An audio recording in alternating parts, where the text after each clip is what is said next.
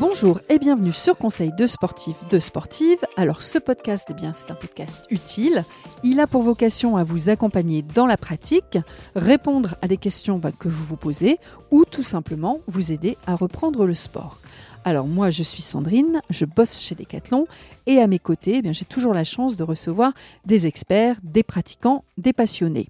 Alors l'expert de la semaine, eh c'est un passionné de road trip, d'aventure, pas à vélo, pas à pied, mais en van. Alors est-ce que vous, vous avez déjà tenté la micro-aventure en van et de surcroît en famille? Moi je pense que ça doit tenter pas mal de monde, mais avant de franchir le cap, eh bien, on se pose pas mal de questions. C'est grâce à Benjamin eh bien, qu'on va lever les freins à la pratique ou démystifier la micro-aventure. Euh, Benjamin va nous partager ses tips, ses astuces. Bonjour Benjamin. Bonjour. Est-ce que tu peux te présenter personnellement, professionnellement, et puis aussi me dire de qui est constituée ta famille Alors, je m'appelle euh, Benjamin Lafou, euh, je suis papa de quatre enfants euh, et je suis concepteur de tentes de toit chez Decathlon sur le site de Quechua à Salanches. Les enfants, il y en a quatre et c'est quoi? C'est garçon, fille? Euh, Garçon, fille, garçon, fille. J'ai eu euh, un grand garçon euh, de 12 ans maintenant, une fille de 10 ans et les deux derniers sont des jumeaux, ils ont 4 ans. Et tu vis où?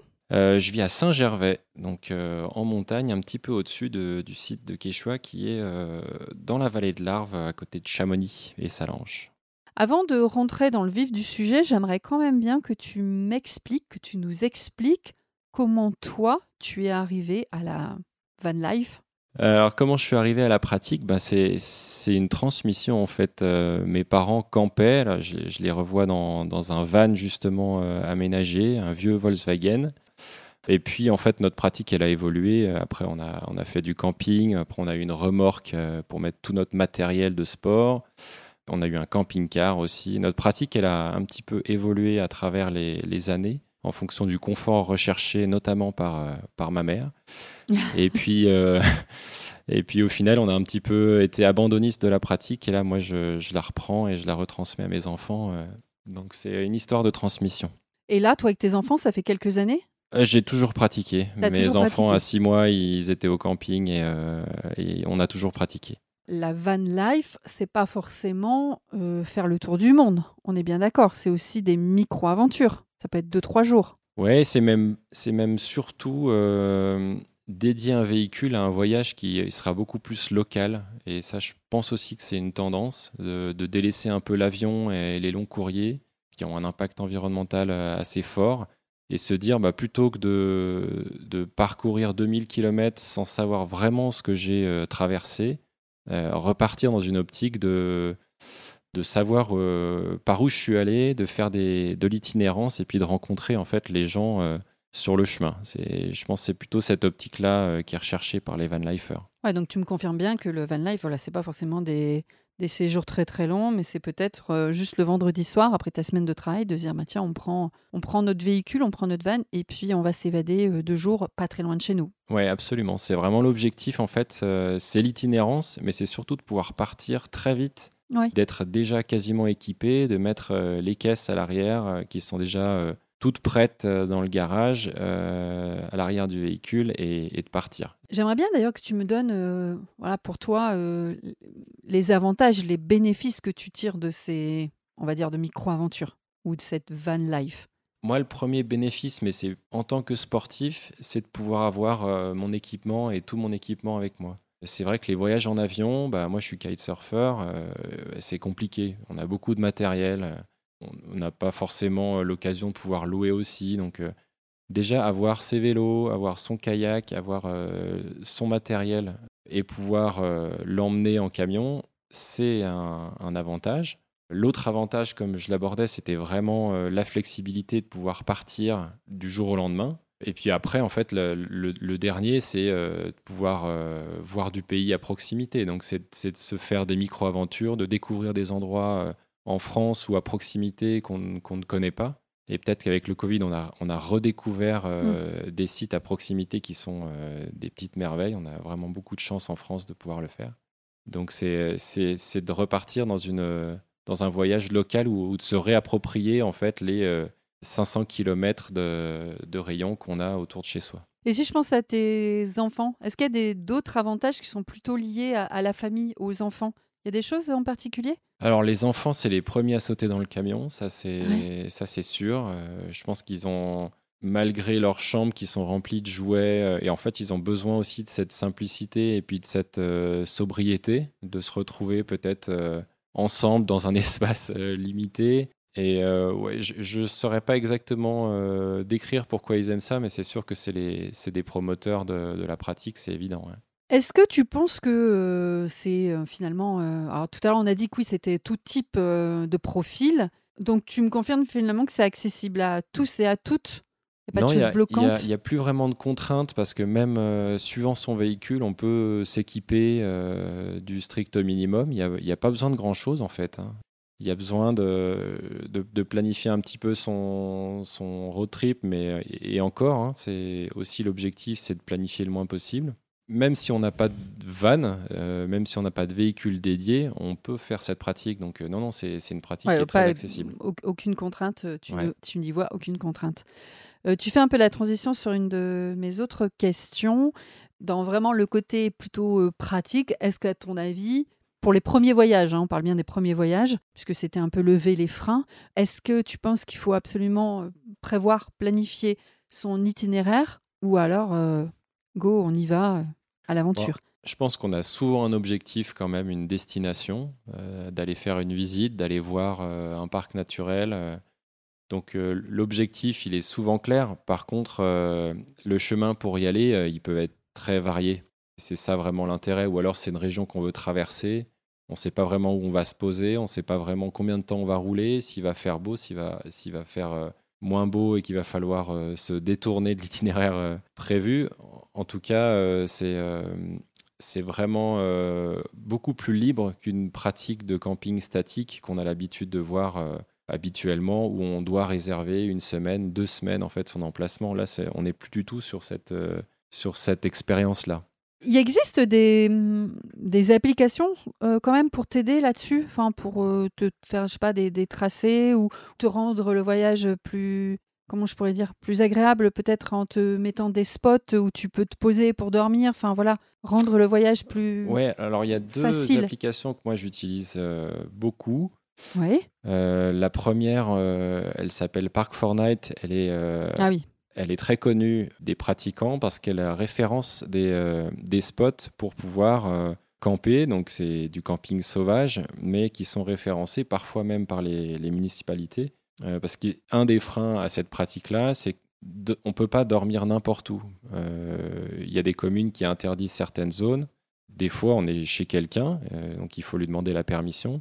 Donc il y a un intérêt de pouvoir s'informer sur euh, les différents euh, sites qui sont euh, à proximité avec un, ranking ou une notation des utilisateurs, une description des utilisateurs. Park Fortnite, c'est ça? Park et Fortnite. Et la deuxième? La deuxième que j'utilise beaucoup, c'est Home Camper, où là, c'est une, une, solution qui est proposée par les particuliers pour mettre à disposition leur, leur champ, leur terrain pour pouvoir faire cette pratique entre autres, parce que ça peut être une pratique de camping. Là, c'est une expérience qui est hyper intéressante euh, parce qu'on est accueilli par quelqu'un, par le propriétaire, qui va peut-être avoir euh, beaucoup de plaisir à faire partager euh, sa région, les produits locaux, nous donner des bons conseils. Et, ouais, et, on, arrive vraiment du coup dans une démarche de partage, alors qu'en camping sauvage, on, on est parfois pas très à l'aise. On n'a pas envie de se faire déloger, on n'a pas envie de se faire réveiller la nuit par quelqu'un qui n'a pas envie qu'on campe ici. Donc, euh, ouais, euh, moins en sécurité. L'alternative euh, Home Camper, où il y a peut-être d'autres sites qui font, qui font ce type de prestation, elle est très intéressante en termes de, rassurance et puis de partage avec les locaux. Je, mettrai dans le descriptif des podcasts les deux noms des applications pour pouvoir les retrouver facilement. J'imagine qu'il vaut mieux peut-être faire sa première expérience l'été Ouais, alors c'est vrai qu'on peut camper à, toutes les saisons, euh, mais euh, il faut s'équiper un peu différemment et il faut savoir que ça, ça demande beaucoup d'énergie euh, physiquement de lutter contre le froid et d'être dehors jour et nuit. donc on va forcément avoir besoin à un moment donné de se réchauffer. Mais ouais, je conseillerais clairement un endroit pas trop pluvieux et plutôt tempéré. Peut-être que pour la première expérience, euh, l'idéal, ce serait peut-être de louer un van euh, tout équipé pour voir si, c'est un mode de, vie, d'aventure ou sportif qui nous convient avant de peut-être investir dans un, van, un fourgon à aménager. Qu'est-ce que tu me conseilles là-dessus? Alors on peut, oui, il y a différentes solutions. Bon, c'est, vrai qu'il y a des, des, euh, des, prestataires qui louent des vannes aménagées. Après là, on est, on est plus sur du camping-car ou en tout cas on va être tout confort. Donc effectivement, c'est une bonne solution si on a peur de ne pas bien dormir, euh, de louer un van aménagé. Il y a aussi des solutions de location euh, de tente de toit, comme on peut le faire chez Decathlon, où euh, on va pouvoir louer tout le matériel nécessaire pour le bivouac. D'accord. Puis après, on peut aussi investir ou emprunter à, des, à des copains. Ouais. Si on rentre euh, un peu plus dans, le concret, là on a parlé un peu du premier, euh, voilà, comment bien préparer son premier voyage euh, en van. Après, de quoi j'ai besoin? Est-ce que tu as une liste un petit peu des, équipements indispensables pour faire en sorte que mon séjour soit réussi? Oui, alors il y a différentes fonctionnalités en fait qui seront nécessaires. Il y, a, il y, a, la cuisine, il y a la gestion de l'eau, il y a la gestion de l'autonomie, les assises. Donc tout, tout ça, en fait, c'est et le couchage. Hein. Il y, a, il y a quand même euh, pas mal de choses euh, auxquelles il faut penser. Et si on les prend euh, par rubrique, alors Ouais, donc si, si on prend l'autonomie, alors on va avoir besoin de recharger un téléphone, par exemple, une, une lampe. donc il y a des gens qui, achètent carrément un panneau solaire et puis une batterie annexe pour pouvoir faire cette, euh, cette fonctionnalité. Euh, moi, personnellement, j'en suis pas là parce que je, gère euh, entre mes arrêts au camping, dans les restaurants et, et dans divers endroits. J'arrive toujours en fait à recharger, même sur le, le, port USB d'un véhicule, l'ensemble de mes, de mes éléments électroniques. Après, sur la gestion de l'eau, alors euh, évidemment des gourdes, peut-être euh, des, des, gourdes isothermes pour pouvoir conserver du café ou, euh, ou de l'eau chaude qu'on aura fait bouillir le matin. Un réchaud, ça c'est parfois intégré dans les camions. Alors les gens qui aiment bien bricoler, ils vont pouvoir se faire un petit plan de travail avec un réchaud. ça c'est pour les plus bricoleurs d'entre nous. Après, dans les autres équipements indispensables, donc là on a parlé de la gestion de l'eau des énergies, tu m'as parlé de la cuisine. Et pour, euh, pour la toilette, comment on fait pour se laver? Alors, pour la toilette, il y a un produit qui est euh, vraiment un indispensable, c'est euh, la, douche pression ou la douche solaire. Moi, personnellement, pour, pour parler de, ma pratique perso, moi, j'utilise beaucoup la douche pression. Pourquoi? Parce qu'en fait, elle me permet vraiment un multi-usage. Elle me permet de nettoyer mon, matériel à la fin de, de mes sessions de sport euh, et aussi, je peux me doucher, euh, je peux faire ma vaisselle. Donc, c'est ce type de produit en fait qui est, euh, qui est vraiment un incontournable dans ma pratique perso. Après, il y a la douche solaire qui se met souvent sur le toit du van et qui chauffe pour le soir.